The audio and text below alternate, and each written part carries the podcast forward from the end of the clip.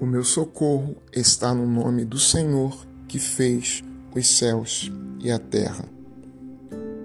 Porque assim diz aquele que está nas alturas, em lugar excelso, que habita a eternidade e cujo nome é santo.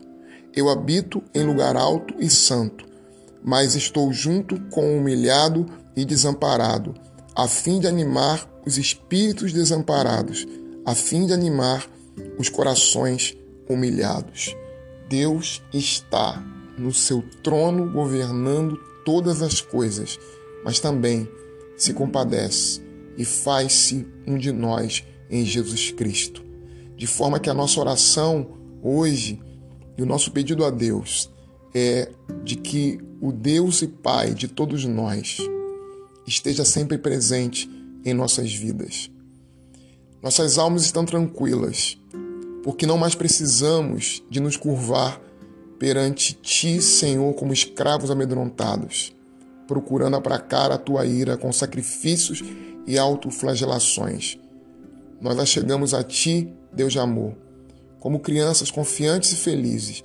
Tu és o único Pai verdadeiro, e toda a delicadeza, beleza do amor está em Ti.